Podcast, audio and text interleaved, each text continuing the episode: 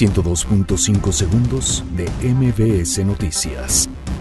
Andrés Manuel López Obrador confirma que tuvo discrepancias con Carlos Ursúa.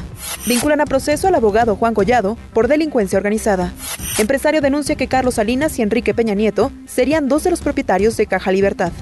Policías federales dialogan con senadores, piden que se atiendan sus demandas.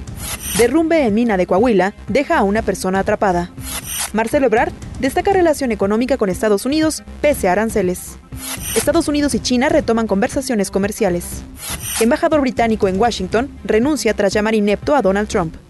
Angela Merkel sufre temblores en público por tercera vez.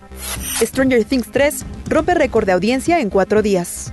102.5 segundos de MBS Noticias.